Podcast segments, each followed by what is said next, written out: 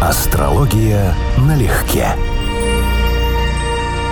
Привет, Константин. Здравствуй, Анечка. Друзья, громкий панковский хой. Всем здрасте. В эфире рубрика Касса банка. Так, и снова ваши вопросы. и наши, преимущественно твои, ответы. Кстати, да. Цитата. «Терапевтический эффект правды явно недооценивают», сказал заслуженный панк, фронтмен Red Hot Chili Peppers Энтони Кидис. Фраза не его, я ее где-то слышал, она очень точная, да. Молодец. Так вот сейчас будет правда в ответ на ваши вопросы. Яна Романович, расскажите, пожалуйста, про беременность в карте женщины с астрологической точки зрения. На каких аспектах прогностики может быть? Влияет ли синастрия? Почему желания женщины не всегда совпадают с возможностями в деторождении? Почему у кого-то несколько неудачных беременностей, а у кого-то ни одной? И про роль, если можно, первого и пятого домов и Луны в этом деле. Ну, вопрос действительно очень емкий и, более того, достаточно профессиональный. Здесь, конечно, мы смотрим пятый, мы смотрим первый. Пятый является основным домом для детей у женщины вообще без вариантов без каких-либо сомнений. И изначально есть разные показатели на способность зачать и выносить ребенка. Скажем, есть так называемые плодовитые знаки, это водные все три, даже с учетом скорпиона. И есть так называемые бесплодные знаки, близнецы, лев, дева, которые, если, скажем, все сигнификаторы или большинство связаны с плодовитыми, то это бонус, а с бесплодными, то это минус. И старые правила немножечко нужно корректировать сейчас, потому что появились нюансы типа контрацепции, которые вот естественная возможность к зачатию уменьшают за счет психологических соображений. Или, как вы правильно спросили, за счет синастрии. Скажем, если карта мужчины синастрически повреждает нам пятый дом в женской карте, особенно худшие его показатели, то это, во-первых, может быть буквально не принятие этой темы, то есть буквально конфликт вокруг темы детей, а значит, за счет контрацепции или там, упаси господи, чего-то еще, это будет корректироваться. А во-вторых, это может работать чисто физиологически. Это тоже считается важным, что, скажем, вот с мужчиной, который повреждает вам пятый дом, будет сложнее иметь зачатие, потому что в силу особенностей он буквально, ваша синастрия, не совсем приспособлена к этой задаче. Юпитер и его влияние на пятый дом обычно увеличивает количество детей, плодовитость. Сатурн обычно уменьшает. Но у остальных планет есть свои нюансы. Тема реально большая. И как бы здесь есть масса тонкостей, но которые даже не готов комментировать медицинского характера. Потому что есть там неудачные комбинации типа 5-8, которые могут работать как опасность при беременности для ребенка там, или для матери. А есть вещи, которые там при комбинации 5-6, 5-12 могут работать по медицинской теме. То есть буквально сложности из-за там такого-то органа или таких-то дисфункциональных расстройств. Анастасия Ес. Вы стали бы расценивать как важный показатель взаимную рецепцию по экзальтации между Солнцем и Луной? Ну, в общем, да, конечно. Даже есть такой исторический пример. У нас есть Солнце в Тельце, Луна в Овне, в карте Сальвадора Дали. Учитывая, что он практически был готовый психотик, это одно из немногих факторов, который помогало его проблемной Луне в гороскопе. Настасья Львова. Марс в Близнецах в одиннадцатом доме, в квадрате к Луне в Деве во втором доме, Угу. Венера в соединении с Марсом в тех же Близнецах в одиннадцатом доме, Мгм. в квадрате к ретроградному Плутону в Деве в третьем доме. Угу. Между Марсом и Плутоном, а также между Венерой и Луной аспектов нет. Угу. Но поскольку Марс и Венера в соединении, Мгм. могут ли они влиять взаимно на квадраты друг друга? Это вообще реально проработать или так и будет швырять от абьюзивных отношений к отношениям на расстоянии? Я приняла решение быть одной, осознанно. Грустнее, но спокойнее. Я телец с асцендентом во льве. Ну, смотрите, если из того, что я вынес ключевые идеи или ключевые смысловые ядра вопроса, а вопрос типовой, который часто любят задавать, имея в виду, что можно в голове построить карту всю и легко на нее ответить. То есть как бы такая эрзац-консультация. Во-первых, там вообще идет речь про отношения. То есть не упоминается седьмой дом. Во-вторых, Марс с Венерой, да, это про чувственную сторону любви, но еще раз, это не совсем про отношения, ибо Венера сама по себе за отношения не отвечает. Она отвечает за эмоциональные пристрастия и притяжение. Это другое.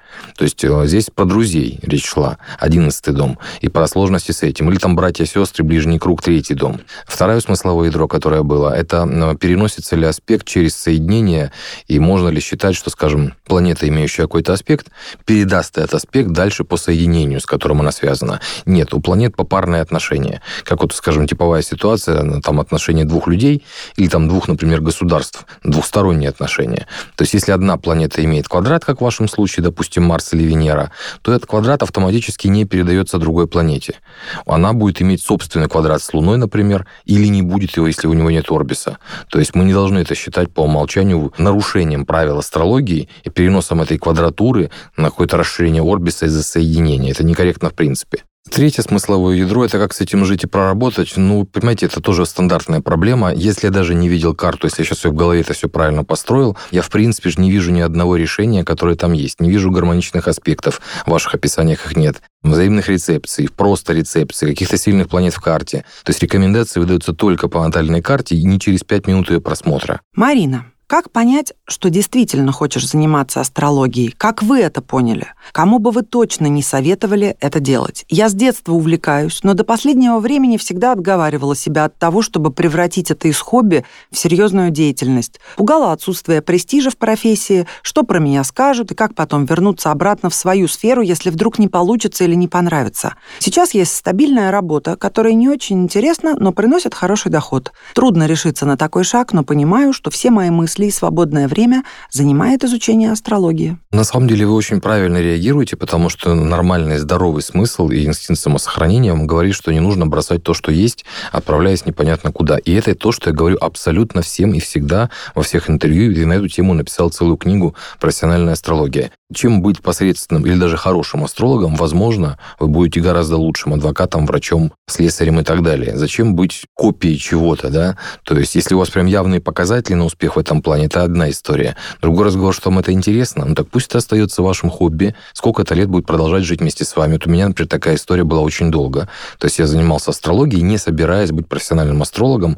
Ну, не десятилетия, конечно, да, но лет шесть или семь это совершенно точно. То есть я консультировал, я работал с этим, но я все еще видел себя в качестве сначала программиста, потом видел себя в качестве аспиранта, ассистента, доцента там и так далее. Ну, то есть не было идеи рвануть на свободу вот полностью на вольные хлеба. И мне кажется, это очень здоровой, правильной идеей. Да, но как ты рванул в итоге? Ну, я рванул, когда понял, что я все равно с этим взаимодействую постоянно, и что моя работа и время, и силы, и на самом деле деньги, чего вот нет в этом вопросе, то есть возможность дохода, у меня на официальной работе и на моей неофициальной уже несравнимы. И официальная мне мешает заниматься основным видом деятельности, по сути. Я пришел к этому вот так. Это было не скачком, рывком и с ущербом, возможно, да, а нормальным эволюционным процессом. А кому бы я не советовал заниматься астрологией? Ну, как есть в спорте, есть люди, которые, да, ему что-нибудь он разобьет и себя, и окружающих, да, вот так и здесь. Если человек изначально по природе, по своим, в том числе по астрологическим показателям, его меркурианские знаки у него в карте и Меркурий не самые лучшие вообще в гороскопе или не важны, то по-хорошему ему не надо бы заниматься интеллектуальной деятельностью. Может, он прекрасный дизайнер, может, он будет прекрасно проявлять себя еще раз в предпринимательстве, спорте там, и так далее, да? Может быть, он управленец но анализ, информационные данные, работа с информацией, а это и есть астрология. Работа с людьми ему, возможно, противопоказаны. Это, кстати, касается тематики 7 и 11 домов. Ну, в основном, конечно, 7, потому что личные консультации проходят по седьмому. Мне довольно много критиковали за этот пункт, который есть в астрологии трансформации личности, что если у вас проблемный седьмой, особенно там при плохом влиянии Луны и Меркурия на седьмой дом и там с участием Лилит, то будьте очень осторожны, потому что тематика астрологии, именно прикладной, консультативной астрологии, не для себя любительской, а продажи за деньги, не является для вас сильным местом. А слабый Меркурий – это что у нас? Это Меркурий в изгнании, это у нас рыбы и стрелец. Но я бы больше даже обратил внимание не на положение в знаке, а на аспекты. Допустим, там аспекты типа Меркурий, Луна напряженные при отсутствии гармоничных у Меркурия. Это сильный аргумент, что надо быть внимательней. У вас будут сложные консультации. Вообще, в принципе, сложное понимание людей и умение с ними взаимодействовать. И проблемный седьмой, потому что это типовые клиенты, которые к нам притягиваются, кроме, собственно, супружеских отношений.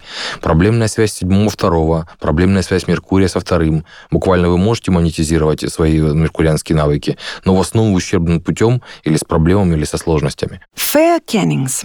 Планета в падении или изгнании значит, что профессия, ремесло по сфере этой планеты обречены на провал, что человек обречен неадекватно воспринимать основное или нюансы? Твердо не так. И это одно из самых первых заблуждений, с которым вот мне как-то пришлось расстаться, и думаю, что надо бы, ну, в том числе, возможно, вам тоже будет интересно. Огромное количество успешных людей в венерианской сфере деятельности, актеров, актрис, моделей, с Венерой в Овне, Венерой в Скорпионе, Венерой в Деве, и кажется, что вот как бы вот астрология не работает. Нет, просто есть специфика. Там же Венера, например, в Скорпионе или в Овне, она марсианская, конкурентная, и они фактически находятся в остро конкурентной среде. То есть они работают в неком комфортном для себя амплуа. Да, они работают, например, в зоне Венеры, но это предполагает от них усилия, это зависимая профессия актерская. Они получают весь комплекс мероприятий, связанных с изгнанием. И комплексы, и зависимости, и борьбу, и то, что они кажутся гораздо интереснее, чем они есть на самом деле. Вот этот разрыв между этими вещами. Это первый нюанс, что планета в знаке сама по себе не означает в натальной астрологии там профессиональной непригодности. А скорее вот связи с домами аспектами принципиально для вопроса. И второй момент, если, скажем, то, чем вы занимаетесь, прямо соответствует символизму планеты в знаке, то это вот тоже хороший вариант. Вы буквально можете себя в этом найти. Ну, например, там Меркурий у вас в Стрельце, а вы журналист, пропагандист, идеологический работник, то есть человек, который буквально распространяет, юпитеризирует ваше меркурианское влияние. Вы на своем месте по смыслу. Это Меркурий в изгнании, да, он будет испытывать проблемы с кодексами и с регистрацией на госуслугах, например. А вот или там Ну, это ты зря. У меня Меркурий в Стрельце. И ты справляешься с госуслугами, у тебя проблем не бывает. Вообще. Понятно. Обычно жалуются на то, что слишком много деталей, все эти капча, все эти нюансы, заполнить все эти справочки и так далее. Но еще раз, стрельцовская сфера деятельности здесь буквально рекомендована, при том, что Меркурий в изгнании, в деталях вязнет.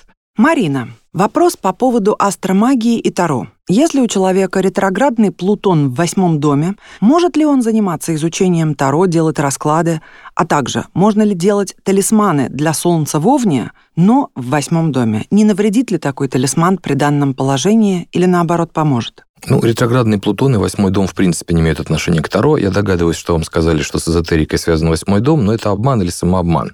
Даже не двенадцатый, потому что восьмой – это крупный риск, ответственность и подобного рода вещи, там этого просто нет. В двенадцатом дом тайн тоже мало кто этим так занимается. Любая система знаний, э, второй один из вариантов, это Меркурий, Нептун, в данном случае комбинация, которую мы ищем, с определенными оговорками девятый дом. Это наша картина мировоззрения, наше верование, наша философия. То есть то, что мы... Вот оккультизм вообще, это все вписывается в девятый дом, туда же, где находится профессиональная наука и профессиональная религия. То есть мы вообще, в принципе, не смотрим восьмой. Кроме того, если бы даже это был восьмой, то высшая планета имеет минимальное отношение к такого рода вопросам самом по себе в этом доме. А вот усиление Солнца в восьмом доме за счет талисманов, ну, скажем, ношения золота, это уже скользкий момент. Потому что если Солнце у вас сильное, благополучное, вовне оно по умолчанию хорошее, но мы же не видим аспекты, оно может чему-то вредить. Значит, возможно, что в те моменты, когда оно вредит, или в тех областях, в которых оно вредит, нам этот талисман лучше бы не использовать. Потому что усиление Солнца приведет к эффектам усиления всего восьмого дома. Я выступлю сейчас в качестве душнилы, а ты веришь вообще в талисманы? Ну, я да. На самом деле, да, серьезно. И не только верю, я их использую. У меня есть специальное кольцо на все семинары, эти ответственные консультации больше 10 лет ношу. То есть у меня как талисман, именно комбинация двух слабых планет в моей карте. Поэтому ношу на левой руке, как бы защитная, соответственно. То есть это один из показателей. У меня есть цепочка на шее, которую я ношу, потому что там металлоправитель моего первого дома. Ну, то есть я таких вещей довольно много делаю. Более того, покупка элементарных предметов быта, например, в хозяйственный быт, вот в дом, который ты вносишь, я тоже стараюсь делать на определенных лекциях, чтобы они были как бы таким талисманом, чтобы все время накачивался определенный ритм моей карты. Не чтобы они дольше работали, а чтобы у меня окружали вещи, купленные в хорошее время, соответствующее моему гороскопу. Карина Александр или Карина Александр. Какой девиз наиболее подходит женщине, у которой 12-й дом занимает около 75 градусов, содержит посередине соединение Марса и Юпитера в рыбах в оппозиции с Луной, шестой дом – Дева, и квадратурах Уран, Меркурий, Сатурн, восьмой дом Стрелец, квадратура Херон, второй дом – Близнецы. Ну, первое, что можно сказать сходу, да, выключить аспекты Херона и больше их не включайте, потому что таких, как Херон, на небе еще несколько десятков тысяч. И как бы если вы этого не знали, то я вот рассказываю. Херон один из частных случаев. Десятков тысяч астероидов, которые имеют имена, находятся в той же орбите, примерно такого же размера. Он ничем вообще не особенный. В отличие от планет, которые реально уникальны на небе. И поэтому и строить аспекты к Херону, ну, такое, как бы это сказать, да, угу. на любителя. Вот так вот. Я не любитель и не советую быть таким любителем. Я в этом вопросе разбираюсь, потому что Херон у меня в значимом положении карте. Я потратил много времени на то, чтобы понять, он имеет какое-то значение вообще в принципе, чтобы чтобы понимать свою карту, да, исследовал чужие. Он имеет, но очень локальное, и как все астероиды, только там, где он применяется. А второй момент, какой девиз подобрать, да, под Марс Юпитер в 12, там фактически имеющий ось 6-12 оппозицию. Сейчас, концовка, пока ты думаешь. В 36 лет захотелось сесть в позу лотоса, закрыть глаза и снимать шелуху. Ну, это, я вам не скажу афоризм. На самом деле у меня нет такого таланта быстро все превращать в слова и находить правильные аналогии, литературные, скажем. Юпитер в 12 может иметь вот такое влияние, как вы сейчас описываете. Это более-менее типичная тема, потому что секретная, тайная, скрытая, монашеская, медитативная, внутренняя, психологическая у этого человека будет авторитетным. Будьте просто готовы к тому, что у вас это Тау квадрат. И снимать с себя шелуху рискованно в том плане, что вы можете пострадать, в смысле увлечься так, что это может оказать влияние на здоровье потенциально. А позиция 6-12, она часто про эти вещи. Аниса Сбиглая. Может ли человек после 60 лет пережить квадрат Плутона из восьмого дома в Уране к Солнцу в одиннадцатом в Тельце? Или это, скорее всего, кранты? Но если правильно понял, не в Уране, а в Водолее, вы имеете в виду, что он транзитирует по восьмому дому. То есть, грубо говоря, на восьмой дом он не влияет. Ибо транзит планет по домам в натальной астрологии сам по себе не учитывается. Это типовая, очень популярная ошибка. И, опять же, кто ее запустил, я не знаю, потому что книги «Практическое руководство по транзитному прогнозированию» вот уже 10 лет, и там как бы очень четко описано, что мы так не делаем. То есть, соответственно, само движение Плутона по восьмому – это лет на 20-30, и не надо себя пугать всеми этими показателями. Квадрат к Солнцу, вот именно там, к Солнцу, вы ожидаете последствий. А это, соответственно, в каком доме у вас? Пережить квадрат Плутона из восьмого дома в Уране к Солнцу в одиннадцатом в Тельце. В одиннадцатом в Тельце. То есть, грубо говоря, это смена круга общения, это изменение точки зрения на саму себя, буквально Солнце, это какие-то сложности с мужчинами. В медицинском смысле надо обратить внимание на сердце-сосудистую систему, а также на зону, например, типа щитовидной железы. Я не вижу здесь как бы явных показателей, строго, как вы сейчас описали, если брать только эти показатели, не трогать другие методы прогноза, а почему здесь, собственно говоря, нельзя что-то пережить? Так себе вполне штатная квадратура у большинства людей. И в 60 она тоже не пугающая. Елена С. Вопрос нам обоим. Есть такая практика при принятии важных решений. Можно в воображении созвать совет из людей, чей авторитет и способности для вас очевидны. Это, как правило, бывают знаменитые люди из прошлого, либо предки, либо просто знакомые, чьи качества и достижения вызывают у вас уважение, и провести с ними совещание, то есть выслушать, что каждый сказал бы по данному вопросу, а потом принять решение. Если бы вы могли собрать за круглым столом такой консилиум, кого бы вы позвали? Давай-ка ты первый. Ну, на самом деле вопрос емкий, и реально он потребовал бы времени. Я сейчас всех не вспомню, но это показательный момент, кого мы подберем, потому что это во многом характеризует самого человека. Ведь мы же фактически не с этими людьми общаемся, их нет. А мы как бы разрешили нашей части подсознания представлять там ум, совесть и так далее каким-то персонажем. И нам так легче нашему сознанию достучаться до этого ответа. И оно не блокируется цензурой. Ведь это не мое мнение, это они так думают. Я же знаю, что они так, наверное, думают, хотя это самообман. Есть люди, которых я заочно всегда уважал, вызывали у меня восхищение. Например, Генрих Шлиман, который откопал Трою. Королев Сергей Павлович, который был знаменитый конструктор ракет. Физик знаменитый наш Курчатов, а отец атом атомной бомбы. Ну, то есть люди, которые всегда восхищали верностью собственным идеалам, прямолинейностью своей жизни, которая не строили на этом основании. Шриэл Рабинда, кстати, пожалуйста, еще один такой персонаж из совершенно другой сферы деятельности. Брюс Ли, при том, что его регулярно ругают, он был человеком глубоко увлеченным, очень цельным и очень направленным на то, что он делает. Эти качества для меня в значительной степени важны потому что все остальные вопросы мне как-то решить проще самостоятельно. А вот вопрос такого совета, как строить свою жизнь глобально, да, я бы скорее смотрел людей, которые сумели это сделать в своей биографии. Я по большому счету присоединяюсь к тебе. Очень интересный вопрос, и перечислить-то я могу угу. тех, кто для меня являются авторитетами. А если дать подумать, ну, то перечислим еще интереснее. Но даже не думая, я бы позвала Конфуция, безусловно. Угу. Я бы позвала Достоевского своего, конечно, потому угу. что без него ни один консилиум не обойдется. Я бы и Бердяева с удовольствием позвала. В основном философов, литераторов, музыкантов. Наверное, бы и Пьера Абеляра позвала, между прочим, а чего бы нет. Кстати, да. Меня к Бердяеву другое отношение, поэтому я бы точно нет. А вот Не, Николая Конфуция, Бердяева я люблю. Как бы да, да, да. Да, Конфудзи. Но дело в том, что я сколько не думала, я не придумала даже вопроса, по которому мне пришлось бы в моей голове собирать консилиум. Сложные вопросы, мне кажется, требуют двух всего шагов от меня, во всяком случае. Взвесить все за и против реалистично. Угу. А второе — это прислушаться к внутреннему голосу, который может идти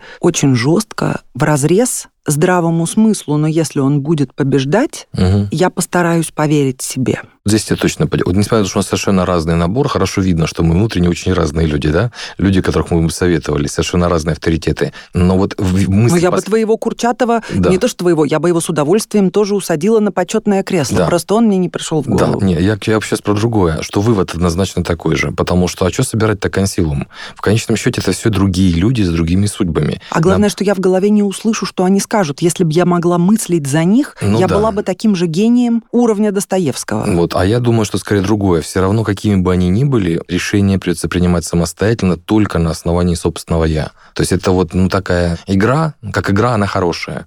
Но помощи, честно говоря, от этого не сильно ждал бы. Тоже не испытывал потребности проводить такие консилиумы. Вот сам вопрос мне очень нравится, да. Но я не могу представить, какого уровня фантазии, развития и ума должен быть человек, который может, собрав мысленно консилиум из величайших, услышать каким-то образом, внять тому, что они советуют. Ну, во-первых, очень хорошо знать, чтобы понимать, что они будут делать и говорить, да.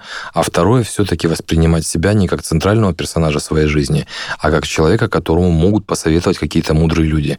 А в какой-то момент теряешь такие ориентиры и понимаешь, что какой бы мудрым человеком ни был, другой уважаемым, все равно принимать решения придется самостоятельно, иногда даже в разрез чужому мнению. Так вот для этого и существуют книги.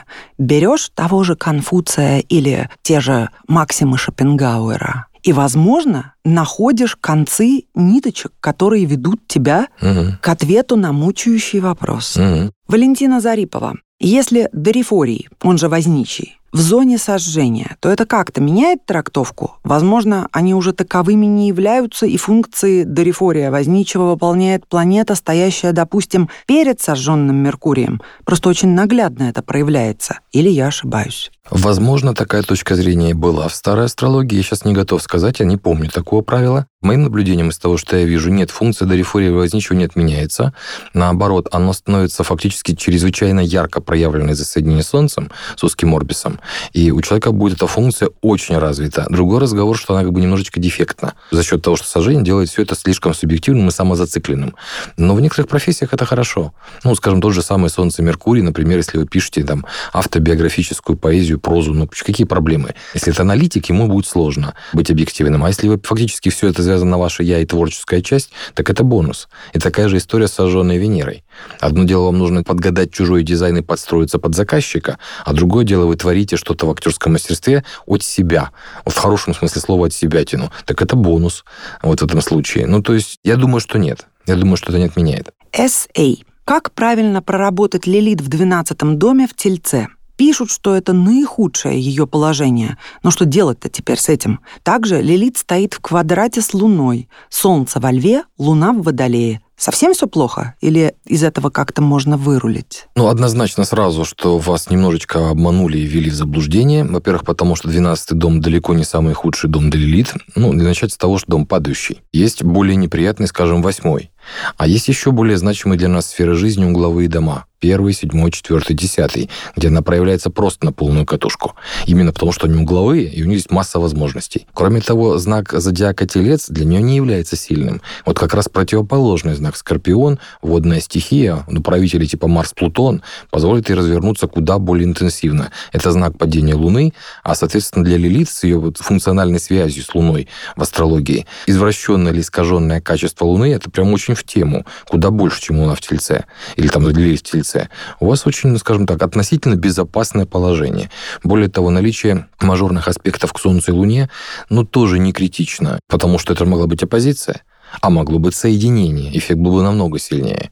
То есть, как вы описываете, ну, вот вы скорее себя сильно запугали. То есть, я могу обсудить проработку. Первый пункт проработки – привести человека в состояние здравого смысла и объяснить ему, что, скорее всего, те проблемы, которые он приписывает лид, скорее всего, вызваны оппозицией Солнца-Луна в карте. А чтобы ты мог привести в качестве примера возможной проработки, просто любопытно. По Луне в Тельце в 12 доме. Чисто теоретически она должна давать западание на какое-то тайное скопидомство, накопительство, на ныкание денег, такое беличье поведение. Нашел орех, спрятал, забыл, где орех. Такого типа вещи, эмоциональные, рациональные, во взрослой жизни, они были бы четким проявлением лид 12 но в земной форме проявления. То есть там, скорее всего, вообще не совсем тот смысл, который вы в него вкладываете.